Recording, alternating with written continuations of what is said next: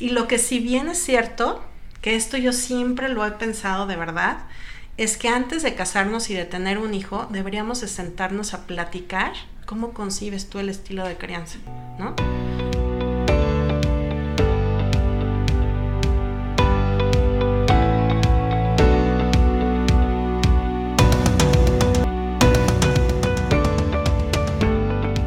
Amigos? Bienvenidos a este cuarto episodio del podcast Calla y Escucha. Ya saben, como siempre, pues temas controversiales con los que muchos de nosotros a veces podemos estar o no de acuerdo. Eh, y yo les decía, pues es completamente válido, todos tenemos derecho a expresar nuestras opiniones.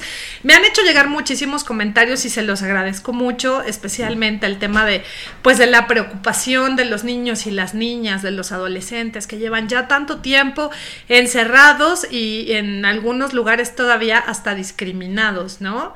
Eh, aquí en donde yo vivo todavía no dejan entrar a los menores de 5 años al supermercado, algunas tiendas departamentales, etcétera. Y pues esto ha generado eh, muchísima molestia en muchos papás, en muchísimas madres solteras que, que tienen que hacerse cargo de sus hijos y demás. Pero bueno, ya estaremos hablando de eso en otro momento porque hoy tengo una invitada y vamos a hablar acerca de los estilos de crianza. Ella es Naye Mancera. Naye, muchas gracias. Ay, muchas gracias por la invitación.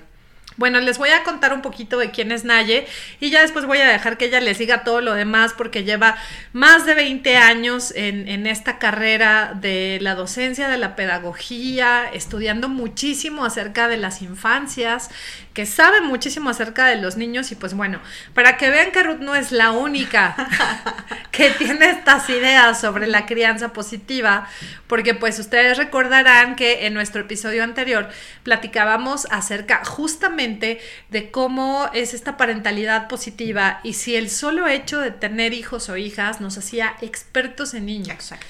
Ese es un punto que, que bueno, pues que, que, hablamos en el episodio anterior, porque de repente es de, yo soy su padre y yo sé lo que es mejor para él. Yo soy su madre y nadie me va a venir a decir a mí cómo criarlos, educarlos. Y esto, pues bueno, yo les platicaba que es una visión un poquito adultocentrista, en donde pues los adultos nos creemos con, con la facultad de decidir sobre los niños, las niñas y los adolescentes por el sencillo hecho de ser adultos. Exacto. Entonces, pues bueno, aquí tenemos a Naya Mancera. Ella es educóloga con área de especialización en psicopedagogía infantil, egresada de la Universidad La Salle. Les decía, más de 22 años de experiencia, apasionada de la pedagogía activa y la crianza, y es por ello que hoy nos acompañas aquí, Naye. Así es, mi Ruth. Adelante, platícanos acerca de los estilos de crianza. Pues mira, a mí me gusta siempre como ver de dónde son los orígenes de que haya surgido, eh, no sé, alguna corriente o alguna teoría. Y precisamente los estilos de crianza surgen, pareciera que es muy reciente, pero en el 71, con una psicóloga que se llama Diana Parsniff, ¿no? Y lo que ella hace es empezar a observar a 100 niños en edad preescolar, ¿no? Entonces los está observando durante un tiempo relativamente largo, podríamos decir algo longitudinal, y luego empieza a tener ciertas inquietudes y entonces entrevista con los papás de esos 100 niños, ¿no? Y les pregunta cosas como cuáles son sus estrategias para disciplinarlos, cuáles son las expectativas que tienen, la comunicación que tienen, la calidez que tienen, ¿no? Y de ahí surgen los tres estilos parentales iniciales, porque ahorita ya tenemos cuatro, pero antes nada más eran tres, ¿no? Y a mí me gusta muchísimo este tema porque precisamente nos hace entender el mundo, ¿no? Uno educa primero a sus hijos como generalmente como fue educado o como no quiere, ¿no? Que se vuelva a repetir como ellos los educaron. Entonces, en este péndulo de la crianza, lo que vamos a establecer es el cuadrante que nos menciona Diana, ¿no? Entonces, por un lado tenemos la exigencia y la permisividad, ¿no? En una línea que es completamente vertical y en la horizontal vamos a tener lo que es frialdad y calidez. Entonces vamos a empezar con el primero, el autoritario, el tradicional. Y tristemente, el que es más ejercido como método de crianza en México, Luego hay veces que decimos interpretaciones como, ay, no, pues este, ya no somos tan tradicionales, ¿no? Ahora ocupamos otros métodos. Pero acaba de salir una estadística del 2018 que habla acerca de salud y nutrición de infantes y de jóvenes. Y nos establece que el 52.8% de esta población está siendo criada mediante métodos violentos. Y esto es, Ruth, tú lo sabes, es súper fuerte porque estamos criando una generación que cree que su forma de relacionarse es a través del miedo, de la violencia. ¿No? o de la sumisión. O de la sumisión, ¿no? O lo que pasa en nuestro país, que justamente ahorita estamos hablando fuera del aire, de la apatía que tenemos para absolutamente todas las decisiones trascendentales de la vida, ¿no? Entonces, este, este, esta forma o este estilo de crianza, ¿qué significa? Yo generalmente lo, lo imagino como algo militar, ¿no? O sea, no hay comunicación, realmente lo que se recibe es, son órdenes, ¿no? De cómo, cuándo, dónde y muchas veces ni para qué, ¿no? Entonces, eh, al no haber comunicación, pues el niño o se vuelve súper rebelde, ¿no? Que esa es una de las vertientes que suele pasar, o se vuelve súper sumiso. Entonces, hay muchos golpes, hay mucho control, ¿no? Realmente este, la expectativa es súper alta, o sea, ellos tienen que ser campeones en algo, no pueden tener errores absolutamente para nada, ¿no? Y aparte es súper frío, o sea, aparte de que te exijo muchísimo, es súper frío, entonces no hay una contención para los niños y los niños crecen en modelos que creen que se mueven con muchísima exigencia y son súper fríos, ¿no? Y esto que empieza a, tornarse después, pues en niños que tienen ansiedad, que tienen depresión, que están en relaciones súper tóxicas, ¿no? Luego nos preguntamos por qué hay tantas este, relaciones tóxicas o, o, tanta violencia en nuestro país y podemos entender de dónde viene, ¿no? A mí me enseñaron que así es el amor. Yo hace tiempo que estaba dando un taller este, estábamos hablando acerca del maltrato corporal, ¿no? Y no nada más corporal, sino verbal y evidentemente el emocional, ¿no? Y un papá me decía, pues es que yo así educo a mi hija y la educo por amor, ¿no? A través de, o sea, mi justificación de pegarle es que la amo, ¿no? Y le digo, pues espero, de verdad espero que no vaya a encontrar a un marido que la ame de igual forma que tú es decir, que la violente, ¿no? Físicamente, emocionalmente o verbalmente. Entonces, creo que hay muchas justificaciones de gente que tú escuchas y te dicen, pues una nalgada a tiempo, es que a mí así me educaron y no me pasó nada. Y tú por dentro dices, pues yo tengo ahí como algunas quejas internas, ¿no? Porque yo sí tengo ahí como, como mis dudas, ¿no? O sea, de por qué reaccionas así, sobre todo ante situaciones problemáticas, ¿no? Entonces, este modelo, tristemente, por lo menos en nuestro país, es el que es más ejercido, ¿no? Y Así es, perdón que te interrumpa. Había una, hay una estadística justamente de UNICEF, el director de, UNICEF México decía justamente eso, que en México por lo menos 7 de cada 10 niños en edad escolar han sido maltratados de alguna manera. Exacto. Eh, que puede ser física, verbal, psicológica, emocional, porque la gente cree que los gritos no son violencia. Sí. ¿No? O sea, es como, yo nunca le he pegado. Ah, no, pero sí le gritas, ¿no? Entonces los gritos también generan estrés, también son tóxicos y también dejan secuelas. En, en, la psique de un niño, de una niña, de un adolescente también que están en una etapa muy sensible. Y aparte, es, la verdad a mí se me hace como, como como fuera de este siglo y como fuera de, de verdad de todo eh, razonamiento lógico, el decir que no produce nada, ¿no?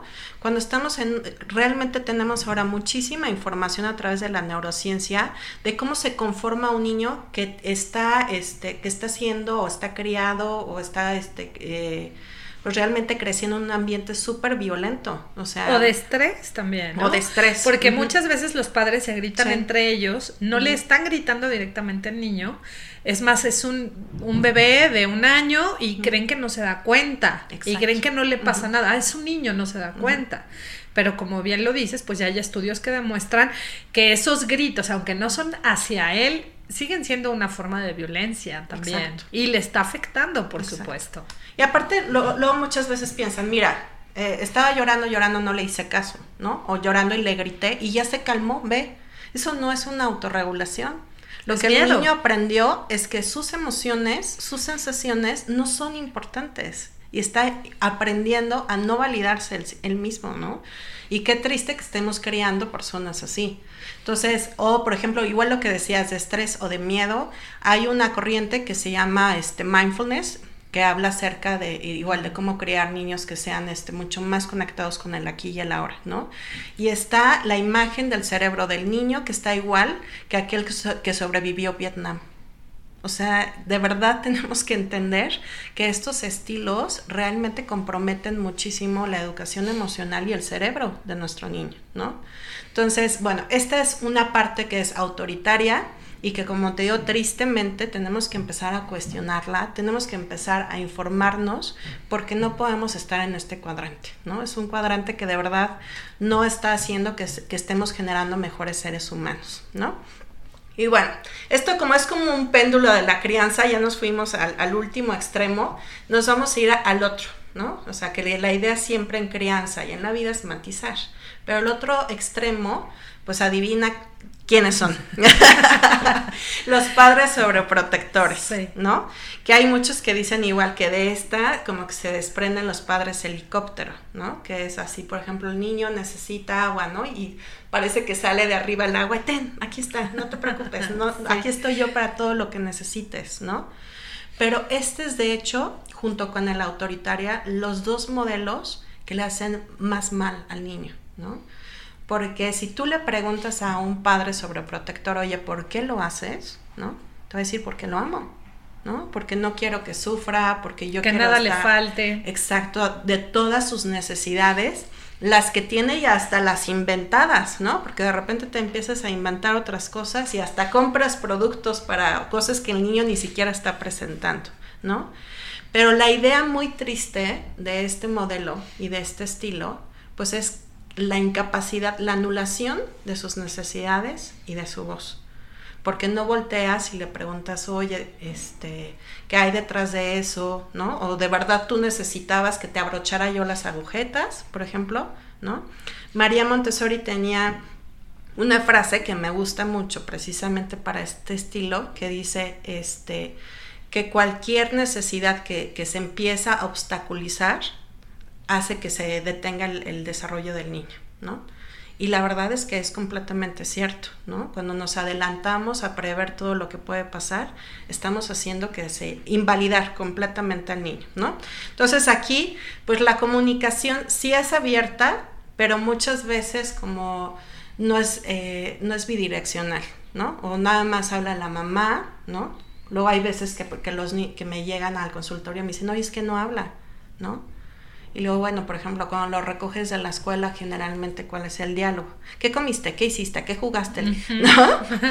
Y yo tenía un mentor que me decía, ¿tú quieres que tu niña hable? Cállate, por amor de Dios, cállate y déjala que hable. déjala. Entonces son esos espacios en donde tú también das pie para que él pueda hablar, para que él pueda expresar, ¿no?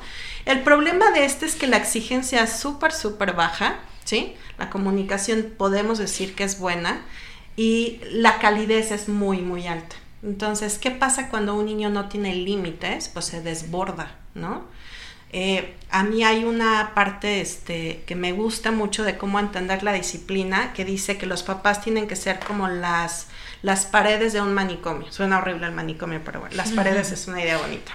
Y que son acolchonadas, ¿no? Entonces, si el niño en algún momento se desborda, por más que se pegue a una o a la otra, no se va a lastimar. Le van a ayudar a saber cuál es el camino y a contenerlo, pero no lo van a lastimar, ¿no? Y el día que entendamos que la disciplina es eso para nuestros hijos, vamos a poder tomar mejores estilos, ¿no? Y muchas mejores decisiones.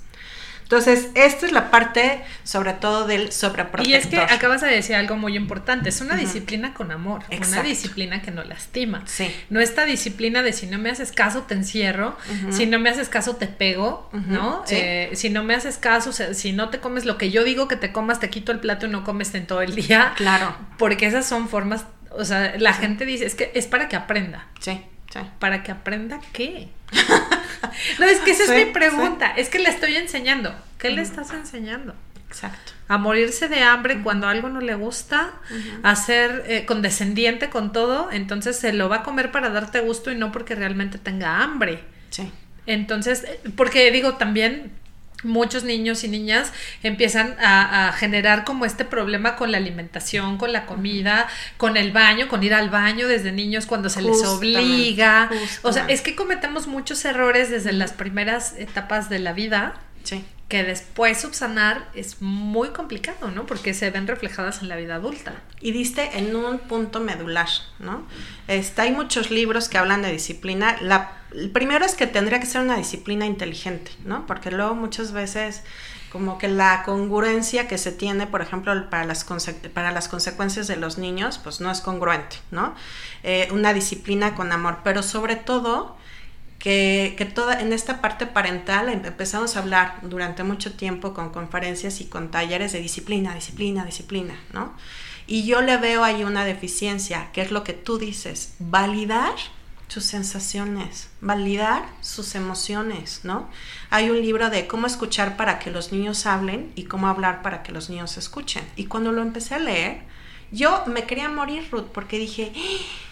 qué cosa más fuerte de, por ejemplo, te pones la chamarra porque hace frío, ¿no? Y el niño, pero es que no tengo frío. Te la pones, ¿no? Claro. Y desde ese momento le estamos enseñando a no confiar de su temperatura corporal, a no confiar de sus decisiones y tener que asumir lo que nosotros decimos cuando nosotros decimos, ¿no? Entonces, en ese libro venían una serie de ejercicios y entonces me empecé a dar cuenta de las cosas que hacemos, ¿no? De ponte la chamarra, este, cuando te dicen tengo sueño, no, no tienes sueño, no tienes sueño no, porque tomaste tu siesta, ¿no? Y ya y este, no puedes tener sueño. O no puedes este, sentir celos de tu hermano, por ejemplo, ¿no? Entonces, en el momento en el que como adultos empecemos a cambiar nuestra perspectiva y empezamos a entender que ese niño se, se está construyendo y que respetemos eso, si no hay ese vínculo, no hay disciplina. O sea, es así de simple, de, de, básico, ¿no? Si tú, si yo no entiendo, a ver, que yo les decía en los talleres, les digo a los papás, pónganse la chamarra. Y todos, aparte, ¿no? Bien obedientes. Se, la, ponen. Volteo con Julio, ve al baño. Pero es que no te van a ir al baño. Ve al baño. Y entonces cuando empezamos a hacer ejercicios así, nos damos cuenta que somos súper directivos y violentos con nuestros Coercitivos. ¿Sí? Sin darnos cuenta, ¿eh? Porque como a nosotros nos educaron así, pues entonces así lo seguimos y, fíjate que ahora que estoy dando justamente un, diplomado de liderazgo, cuando yo les hablaba a ellos acerca de los estilos de liderazgo, que tiene mucho que ver con la crianza, y yo les decía, ¿por qué estamos tan acostumbrados, primero a no ser líderes. Exacto. Y también lo mencionaba en algún episodio del podcast, y yo les decía, eh, llegan a la universidad y todos quieren que les hagamos hijos emprendedores. sí. ¿No? O sea, todos quieren hijos emprendedores con, iniciativa, creativos. Cuando vienen de estilos de crianza y de modelos educativos que han hecho todo menos hacerlos eh, innovadores, sí, sí, sí. ni independientes, ni, o sea, vamos, no, no hemos sido capaces ni siquiera de fomentar en ellos la autogestión del aprendizaje. Empezando por ahí. Entonces yo decía, si ellos están tan acostumbrados al siéntate, cállate y obedece, ¿no? Sí. ¿Cómo quieren que los hagamos emprendedores? O sea, tienes que deconstruirlos para que ellos puedan innovar. Es muy complicado. Es muy, muy complicado. Entonces, para empezar, tendríamos por, por qué ser mucho más respetuosos, ¿no? Yo luego hay veces que tenía una amiga súper gritona y demás y le digo, oye, ya párale, ¿no? Y me dice, pues eh, no, o sea, yo no estoy haciendo nada mal. ¿Me hablas a mí así? No. ¿Le hablarías así a tu jefe? No, entonces estás haciendo algo mal, ¿no? En el momento en el que lo, lo tratamos como de empatar al mundo adulto, ahí es cuando vemos, no, sí. Sí, somos adultos céntricos. Sí, completamente, ¿no? Completamente. Hay algo, por ejemplo, que hacemos muy fuerte aquí en México, que yo estoy eh, súper en contra y pasa mucho en los preescolares. Si tu hijo aún no controla esfínteres, no lo podemos aceptar. ¿Cómo por eh, qué? claro, estoy de acuerdo. Y entonces eh, a mí me encantan los papás porque ya este viernes, de viernes a domingo nos vamos a encerrar porque va a dejar los pañales. Le voy a enseñar cómo. ¿Cómo? O sea, ya checaste cómo está su sistema madurativo, biológico, ya amanece seco, ya viste todos los indicadores que hay. Entonces, simplemente porque tú lo dices, el niño tiene que aprender a conectar con, ah, esta sensación es popó, ¿no? Esta sensación es pipí y, y, conectar con su cuerpo, ¿no? Para poder apropiarse de esta educación de control de esfínteres.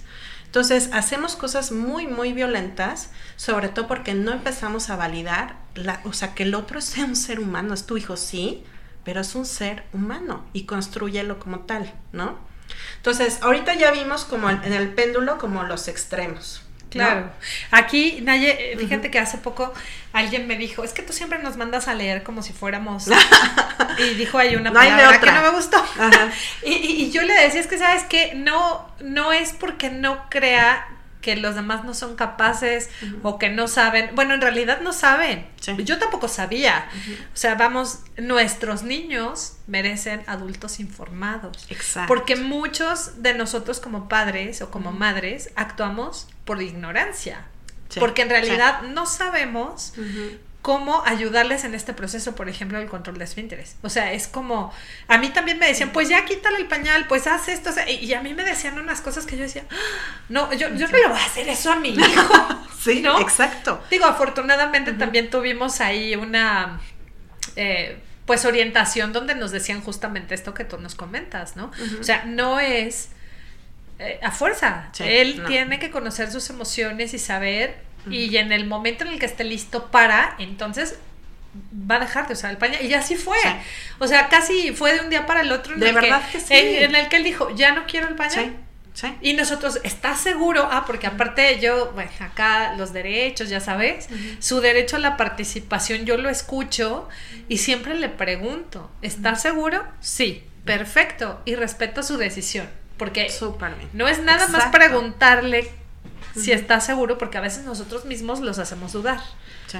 ¿No? Los llevas a escoger una playera de un equipo de fútbol y está la roja y la negra.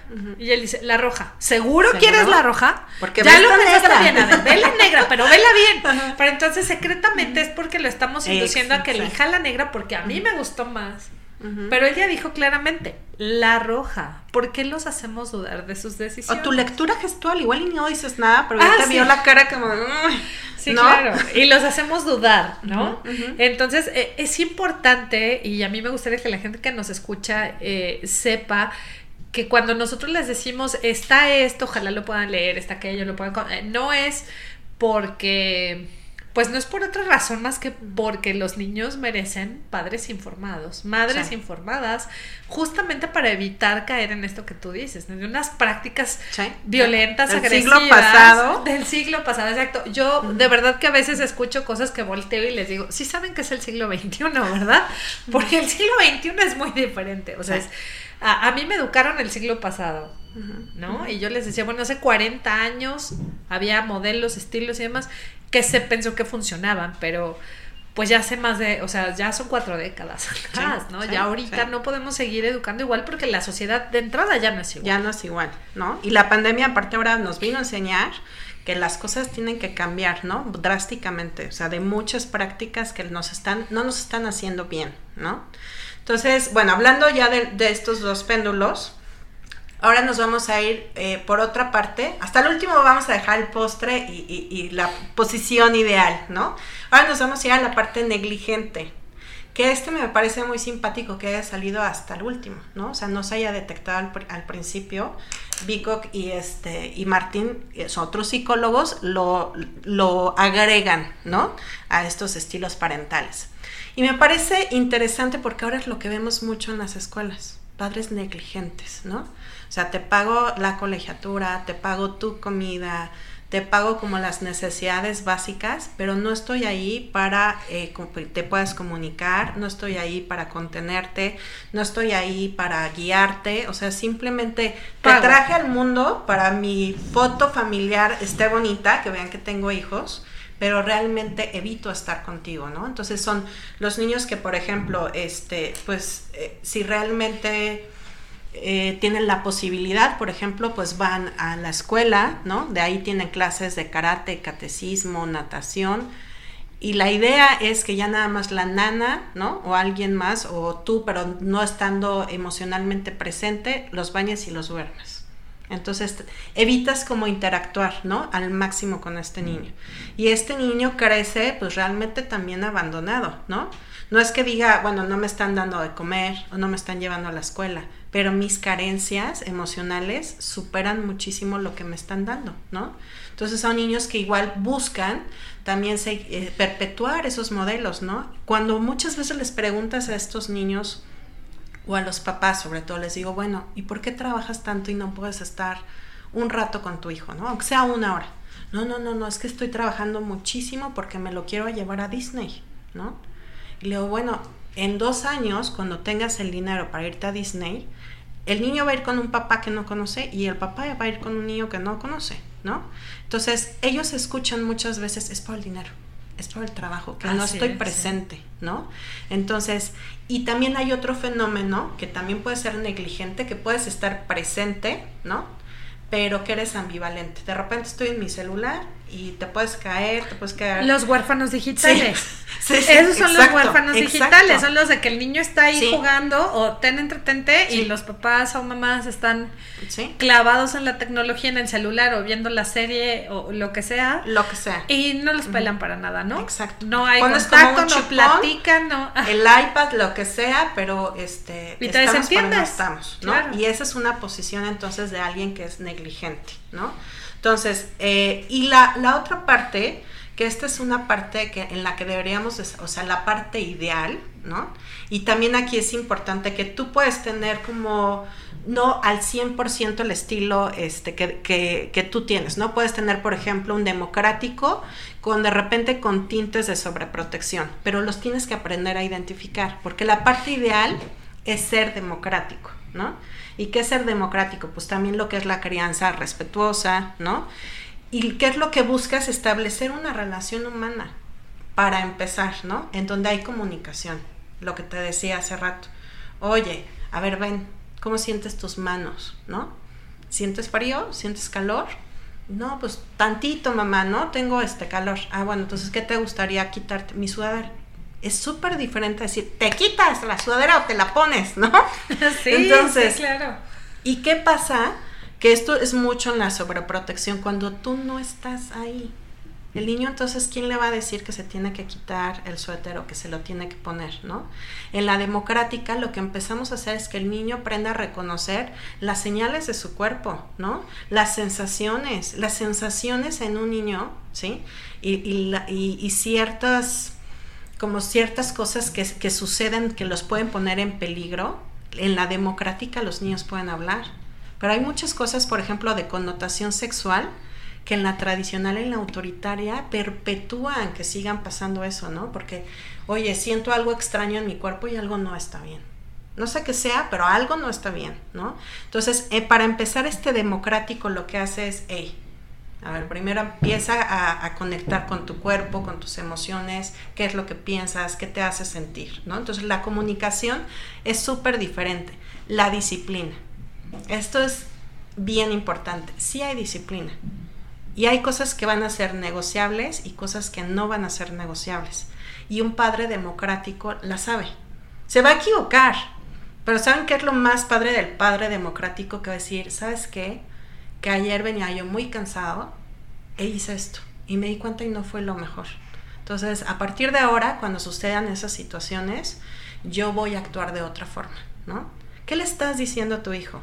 Una, que él en su vida tiene derecho a equivocarse y derecho a rectificar y derecho a seguir teniendo una relación con la otra persona, ¿no? Que eso es bien importante en la comunicación. Entonces, la disciplina, como hablábamos hace ratito, se hace con amor, se hace con límites claros que los pueda entender y que pueda entender por qué funcionan. A mí en la escuela me llama mucho la atención de cuando hablamos del reglamento al inicio del ciclo escolar, yo siempre les digo a mis maestras, pónganlo juntos. No vas a ir a imprimir de Pinterest y de no sé, hay el reglamento de la escuela, ¿no? o del salón de clases. Siéntense y platiquen por qué tenemos que respetar turnos. O sea, como, como por qué es importante, ¿no? Entonces empiezan a entender, ah, no, oye, estoy yo hablando, ¿no? Si no me escuchas, entonces no te voy a poder contar cómo me fue ayer en la tarde o por qué me molestó esto. Y en las prácticas, ellos empiezan a entender por qué se hacen los límites o por qué se hacen las reglas, ¿no? Entonces, esa parte de disciplina está ahí eh, bastante fuerte. La expectativa se hace en torno a enseñarle tú a tu hijo cuáles son sus motivaciones, por qué le fascina algo, por qué le interesa algo, pero es a los ojos del niño. O sea, es un modelo centrado básicamente en el niño y en ayudarlo, en acompañarlo, en, estar realmente eh, como una figura adicional, ¿no? A mí, por ejemplo, en Montessori esa parte me gusta mucho porque le dicen guía, ¿no? Y tú tienes que saber perfectamente cuándo vas a hablar y por qué vas a hablar, ¿no? Hay un modelo, por ejemplo, que se llama, en Igala lo manejamos mucho, que es la terapia que hago con caballos, y es lenguaje limpio porque de repente lo que estamos haciendo del suéter, ¿no? ¿Estás seguro que sí, ya no fue limpio? O sea, tu intervención está limpia, está por tus intereses o por tus necesidades. Por tus gustos. Por tus gustos, entonces no está limpio. Entonces, mientras más limpio seas, vas a ser a, un niño mucho más objetivo y mucho más eh, en contacto con él y mucho más seguro, ¿no? Eh, a mí me gustan mucho las pedagogías activas porque veo eso, o sea, veo niños a los 10, 7 años que saben perfectamente si tienen frío, eh, por qué están molestos por algo y lo saben hablar, ¿no? Es un modelo en el que ellos pueden hablar y pueden este, experimentar también como la parte en la que el adulto se calle y escuche y entienda. ¿No? Porque puede escuchar, pero no, no, estás mal, estás mal porque así no fue, ¿no? Y algo que debemos entender los adultos es que ellos ven el mundo diferente. Sí. O sea, la percepción del mundo que ellos tienen es muy distinta y tenemos que, que validar, como dice, sus emociones y demás. Porque, ejemplo, pierden un juguete. Y yo escucho muchos papás o mamás que dicen, ay, cálmate, no es para tanto, te compro otro. Exacto. Ay, ya, ya, sí, sí, mañana lo reponemos. o así, ay, no importa, es un juguete y ya, ¿no? Sí. Pero no entendemos que la, la manera en la que ellos van aprendiendo el luto, las pérdidas, etcétera, es a través de sus juguetes, de sus mascotas. Entonces, si nosotros no validamos esa emoción que para nosotros es cualquier cosa, para nosotros solo es un juguete, para ellos es el mundo entero, o era su juguete favorito, o era su perro, o era su lagartija, yo no sé. Sí. ¿No? Entonces es acompañarlos y decir, entiendo cómo te sientes. Exacto. Y no quitarle el, valor, no es. Porque también, esa es mi impresión, que, que tú le dices, no importa, mañana te compro otro y listo. Es como cualquier cosa se repone ya. Y no es así. O sea, y no es el valor económico decir, bueno, sí, mañana tengo otro y se acabó, sino enseñarles la pérdida. Permitir que lo integren, ¿sabes? Realmente es este hablar, por ejemplo, de, oye, ¿cuáles son los recuerdos o, por qué te gustaba tanto tu mascota o este, pero realmente ahora es una o se lo oculto, ¿no? Y voy y compro otro igualito para que mi hijo no sufra, ¿no? Y, y, ahí la idea que, que, le estás evitando es que el sufrimiento también construye, el sufrimiento nos hace humanos, ¿no? Y no nos hace humanos en sí el sufrimiento, sino cómo lo vivimos en comunidad, cómo nos acompañamos, ¿no? Para hacer que ese momento pase. O, este, como dices, te compro otro, ¿no? Que la idea de que todo es reemplazable o minimizar. Y generalmente esos son los tres modelos que tenemos para hacer que el niño se enfrente a algo. Y estos, estos estilos parentales también tienen que ver con cómo nos relacionamos nosotros. Un padre que es súper autoritario, tú vas a ver que en su trabajo, que en su relación con su esposa, con sus amigos, es justamente así. ¿no? O sea, toda la vida se concibe a partir de eso. O, por ejemplo, está alguien que es eh, permisivo, ¿no? Es el típico jefe de, ay, no te no me pudiste entregar el reporte mañana, ya ¿no? No pasa nada. Entonces, estos, estos estilos es la forma en la que nosotros concebimos y vivimos la vida y se las estamos heredando a nuestros hijos. Y ahora hay otra cosa que a mí me encanta, que esto se descubrió recientemente en el 2006, de cómo los temperamentos también tienen que ver con los estilos parentales, ¿no? Por ejemplo, este, un papá que es súper apático posiblemente vaya a ser negligente, porque no le interesa. Y es su temperamento y es como está viendo el mundo, ¿no? Eh, los coléricos o los apasionados, por ejemplo, tienden a ser este, o tradicionales, ¿no? O democráticos, porque les mueve la emoción, porque les mueve la actividad en sí.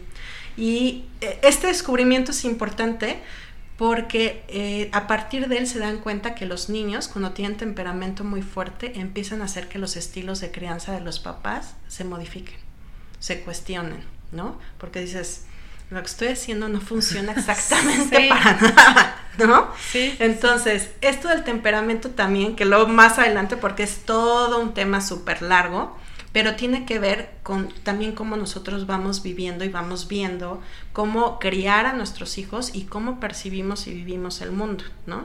Entonces, esta parte de temperamentos también hay un punto en el que se entrelaza con tus estilos, ¿no? De cómo crías y de cómo vives.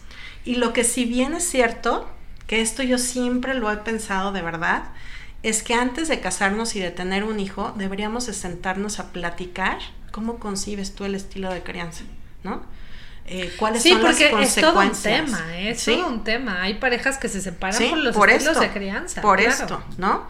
Entonces, yo, yo siempre he visto, por ejemplo, hay, hay papás, ¿no? Generalmente que son muy autoritarios y las mamás, no sé, a veces este, democráticas, ¿no? O sobreprotectoras. Pero el problema de estas carencias es que esto es como, por ejemplo, las compuertas, ¿no? De una presa. Mientras más te abres, más hay espacio para que se salga el agua, ¿no? Que es nuestros hijos al final del día. Entonces puede ser que tú no estés de acuerdo con el otro, pero tiene, tienes que hacer que esos dos estilos se fundan en uno, ¿no? O sea, que puedan operar, que puedan llegar a acuerdos, a negociaciones, que por ejemplo tú llegues a cuestionar, oye, vi que pasó esto, o que le dijiste que no, que no importaba lo que él pensaba, lo que él sentía vamos a sentarnos a platicarlo, ¿no? Porque ¿qué es lo que queremos que más adelante nuestro hijo tenga o actúe ante algo muy, simil muy similar, ¿no? Y hay veces que cuando se sientan y lo platican dicen, no me había dado cuenta de las implicaciones, o, o sea, reales y futuras de estar operando así. ¿no? Claro, y sobre todo el, tema del lenguaje que también es muy importante, las frases que les decimos, Sí, las palabras que les decimos, ¿no? Es que siempre tiras todo. sí. Es que nunca te fijas en lo que haces. ¿no? Sí, y sí. evitar estas eh, eh, generalidades, o sea, no decir siempre y nunca. Justamente. Porque entonces ellos crecen pensando que realmente son torpes, que todo lo echan a perder, que cuando no es así, ¿no? Justamente. Y mira, o sea, los resultados son muy fuertes. Ante algo, como dices, tan sencillo como, por ejemplo, te estás sirviendo la leche y la tiras, ¿no? Yo he tenido niños que cuando estamos a la hora del lunch se les cae o tiran algo y su primera respuesta es una mirada de susto y venirse hacia mí, perdón, perdón, perdón, no lo vuelvo a hacer. Pero, ¿qué- ¿de qué me hablas, mi amor? ¿No? A ver, vamos juntos, vamos a, aquí están los trapitos, te ayudo, te voy a ayudar cómo solucionar esto, ¿no? Entonces, hay papás que, por ejemplo, me dicen, no, yo tengo una super comunicación con mis hijos y pues, no le veo mayor problema, ¿no? Y estamos comiendo y se les cae o se les rompe algo y bueno, parece que se acabó el mundo. Digo, si no puedes hacer que este error sea un momento de comunicación, de aprendizaje, esta comunicación en la adolescencia se va a romper, ¿no? Porque realmente hay una edad en la que los niños tienden a ser muy dóciles, ¿no? Y en donde tu voz se escucha y donde tu voz se respeta, pero en la adolescencia se va a cuestionar absolutamente todo eso. Y en la adolescencia la única forma de seguir caminando con tu hijo o con tu alumno es siendo democrático. Es escuchándolo, es con comunicación, con expectativas reales, pero que sobre todo que él se ponga y se establezca esa- esas expectativas, ¿no? Porque el error de las expectativas es, pues van de mí hacia ti, ¿no? Y tú ni siquiera hay veces que las sabes. Y también tal vez igual y ni te interesan. Y es súper válido que sea así, ¿no? Entonces, realmente aquí lo ideal es que sea democrático. Y el papá democrático que tiene se cuestiona. De todo, ¿no? Pero también tiende hacia la intuición y hacia la certeza. Porque inclusive yo, por ejemplo, de repente es, sale una investigación, oye, Oxford dice que no sé qué, y que un estudio en donde eso que tú decías antes no es cierto. Y sale luego, luego otra. No, está comprobado que sí, es, es lo mismo, ¿no? Digo, por decir algo. Y tú dices, madre de Dios, uno dice una cosa y otro dice otra. Pero mi certeza y mi intuición me dice que esto es lo mejor para mi hijo. Y eso era algo que sí se tenía antes en los otros modelos, ¿no? O sea, en los modelos de nuestros abuelitos y demás, era algo que sí tenían los papás y las mamás. ¿Sabes qué? Como que siento que es por acá, ¿no? Y la única otra cosa muy rescatable de los modelos pasados es que no se hablaba de temas de adultos en frente de los niños. A mí me sorprende cómo hablan de, sí, entonces me dijo que era bien tonto la maestra de matemáticas y pues sí, la verdad es bien flojo mi hijo y el hijo ahí, ¿no? Escuchando que es flojo y que es tonto o que se peleó este con su esposo y contando todo por qué se, se peleó y se faltaban el respeto y el niño aquí, escuchando. Entonces, también hay que proteger y hay que retomar lo que antes sí funcionaba, pero ahorita tenemos que evolucionar. O sea, tenemos que tomar un libro. Hay un, una, el libro salvaje, que es este un libro que te dice que los libros de repente se colocan este, estratégicamente para sorprendernos y que los leamos, ¿no?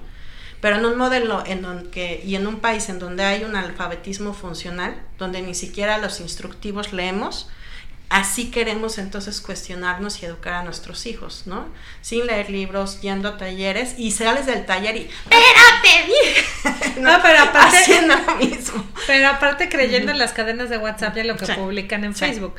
Es eh, a veces estas herramientas no son utilizadas de la manera correcta, ¿no? Exacto. Porque en esta era de la información muchas veces la gente está eligiendo creer lo que es más fácil. O más cómodo. O más cómodo, exacto. No, yo te quería preguntar, Naya, ¿este síndrome del niño emperador existe? ¿No existe? Porque hay algunos psicólogos que dicen que sí y hay otros que no. Mira, a mí la verdad es que cuando empiezan a, poner, o el padre helicóptero, ¿no? Por ejemplo, o el, niño emperador, pues más bien ahí lo que a mí me, o sea, me gusta más hablar como del transformo. Hay un niño que se siente herido, que se siente vulnerable, ¿no?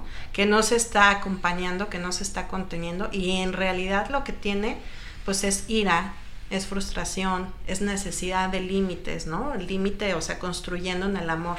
Entonces, ahí más bien lo que opera son papás que necesitan escuchar y necesitan ver y necesitan creer.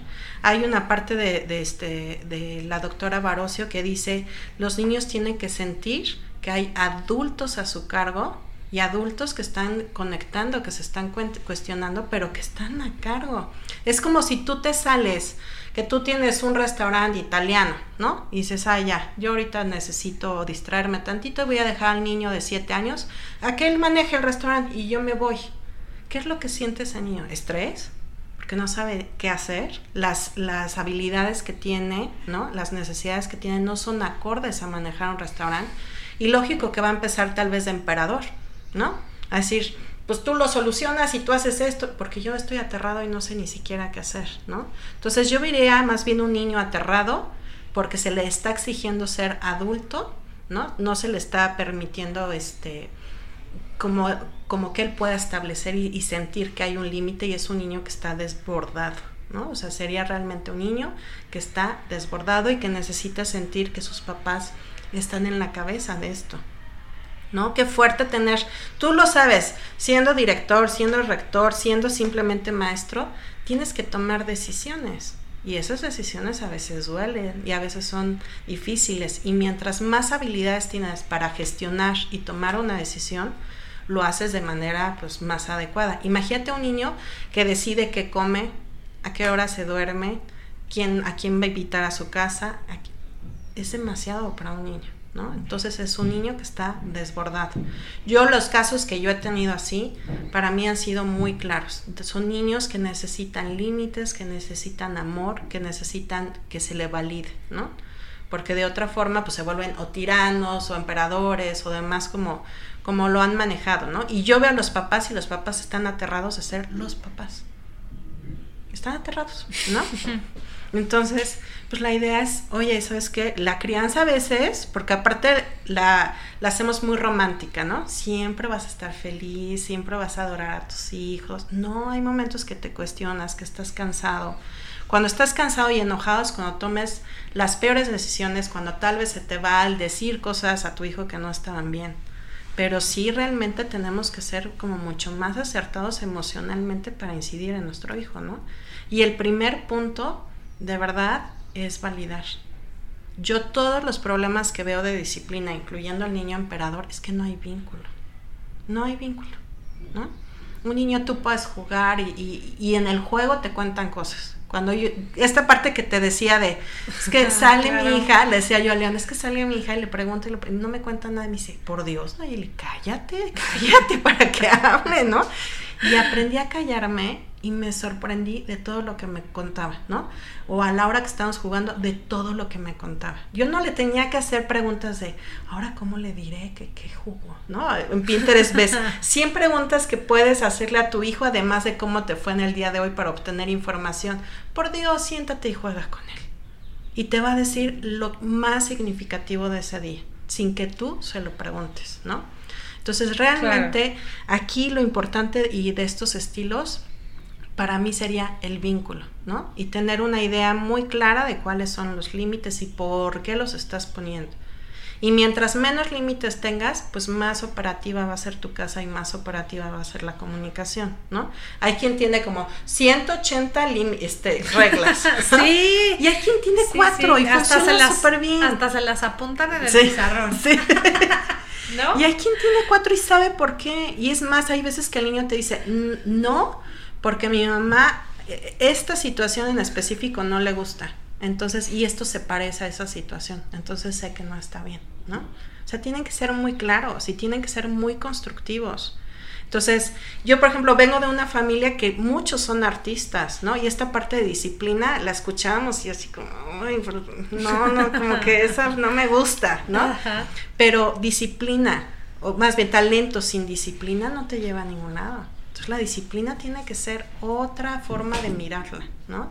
Pero siempre a través del vínculo. Yo creo que, en, es más, en estos estilos tendríamos que estar repensando en poner el vínculo en la parte o en el eje central, más allá tal vez de la exigencia y de la calidez y de esto, poner en el punto central el vínculo. ¿no? Con sí, una disciplina respetuosa, una disciplina con amor, una disciplina pues positiva, una parentalidad positiva que es de la que se habla mucho en estos días. Sí. Y que eh, siento porque también en la docencia pasa lo, mismo, que a veces creemos que si educamos con amor, perdemos el respeto o perdemos la autoridad. Sí, sí. Cuando en realidad este tipo de educación, este tipo de crianza, de enseñanza, es más eficaz que cualquier otra. Exactamente. Y como bien lo mencionas, pues lo dice la neurociencia. Por último, Naye, ya para despedirnos, eh, a mí me gustaría preguntarte acerca de la generación Mazapán. Que ya ves que se dice mucho que es la generación Mazapán. Es que ya no se puede decir nada porque todo les indigna, ¿no? Es que estamos formando futuras generaciones que ya no aguantan nada. Sí. Pues mira, Dicen mar, este, mazapán, también en, los gringos le dicen eh, crispies, como este cereal que nada más le pones tantita leche y todo se truenan, ¿no? Y, y se escucha. Y yo creo que todo tiene su parte positiva cuando lo miras, ¿no? Yo creo que en todas las situaciones lo que tenemos que hacer es pararnos y exigirnos caminar y sentarnos y ver las cosas desde otra postura, ¿no? Entonces, si bien es cierto, que tal vez algunos sí no los estamos haciendo tan resilientes, pero también a mí me encanta el que se paren y digan, oye, eso no está bien, ¿sí? Y no estás validando esta posición y no estás validando esta emoción y no estás, no estás teniendo respeto por esto, ¿no?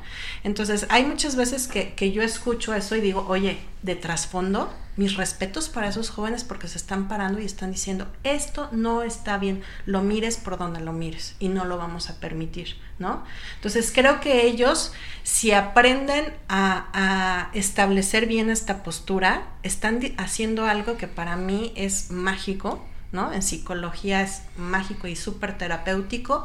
En esta generación hasta acá, hasta aquí y conmigo se termina esta violencia, este miedo, esta culpa, porque me la cuestiono y se acaba. Punto, no hay más, ¿no? Entonces creo que si hacen las cosas bien, nos están dejando una generación mucho más humana, mucho más crítica, en la que se cuestionan las cosas, ¿no? Entonces yo creo que esa es la parte muy positiva de eso y es hacia donde nos tenemos que, dirigir, ¿no? Porque hay cosas que, que de veras ya no deberían de estar sucediendo, ¿no? Claro, En es ahí donde te digo otra vez que, que te dan ganas de preguntar, si saben que estamos en el siglo XXI? Sí. es, es que de verdad a Sí. veces lees cosas o, o no sé, ¿no? Que, Sí. que dices, "Eh, es que es el siglo XXI y no Sí. tendríamos que estarlo recordando Sí. a cada minuto, ¿no? O sea, ya el, el mundo, insisto, ya evolucionó y deberíamos evolucionar Sí. con él. Naya, muchísimas No, gracias. gracias a ti. Te agradezco muchísimo. Eres la madrina, eres la primera invitada ¡Eh! de este podcast en donde, pues, la verdad tratamos de hablar mucho del tema de las infancias, de la educación y de, y de todo lo que gira en torno a eso, pero sobre todo para, eh, para formar Sí. para formar generaciones de niños, de niñas, de adolescentes más sanos que puedan tener un mejor futuro. Yo les decía igual en el episodio anterior que, que el director general de UNICEF España, en una de las conferencias de mi máster, yo le decía, es que cómo puedo hacer que en México me escuchen y que, que me comprendan acerca del interés superior de los niños y de las niñas, Eh, porque de repente estamos tan casados con nuestras viejas fórmulas Sí. Que no, no nos damos la oportunidad ni siquiera de escuchar o de conocer lo que están haciendo otros países del mundo que les ha redituado en una sociedad más pacífica, con menos violencia, con un mejor desarrollo económico, etcétera. Entonces, eso es lo que él me decía. Mira, es fácil, ponles de ejemplo a los países en donde hay mayor desarrollo, en donde hay mayor violencia. Claro. Es como pensar en qué país te gustaría que vivieran tus hijos y por qué. Y creo que todos queremos que nuestros hijos, nuestras hijas vivan en una sociedad menos violenta, en donde ellos puedan salir al cine, a caminar, a jugar y que nosotros no tengamos miedo de que algo les va a pasar. Sí. Y eso solo va a suceder en medida en la que toda la sociedad cuide a la infancia. Justamente. Y nos toca a todos. A todos. A todos, con hijos, sin hijos, eh, todos tendríamos que estar cuidando de, de las infancias porque son el futuro de nuestro, de nuestro país, Sí. ¿no? Y suena muy trillado y suena un cliché, pero pues bueno, así son las cosas y ojalá que con estos podcasts, pues mucha gente que nos escucha, a quienes les agradezco enorme, a los que me han escrito, porque sí me han mandado mensajes con sus dudas, sus preguntas, ya, ya me dicen, yo, yo te sigo y ya me suscribí y me da muchísimo gusto. Muchos de ellos son mis exalumnos que ahora ya son padres de familia y demás, Claro. que, que están escuchando estos podcasts y pues bueno, les agradezco mucho. Naye, gracias de nueva cuenta. Les dejo mi Twitter de nuevo, arroba ruth-garcía-bajo. Igual me pueden encontrar en Instagram con ese, con ese mismo usuario. Y nos escuchamos a la próxima. Muchas Gracias. gracias.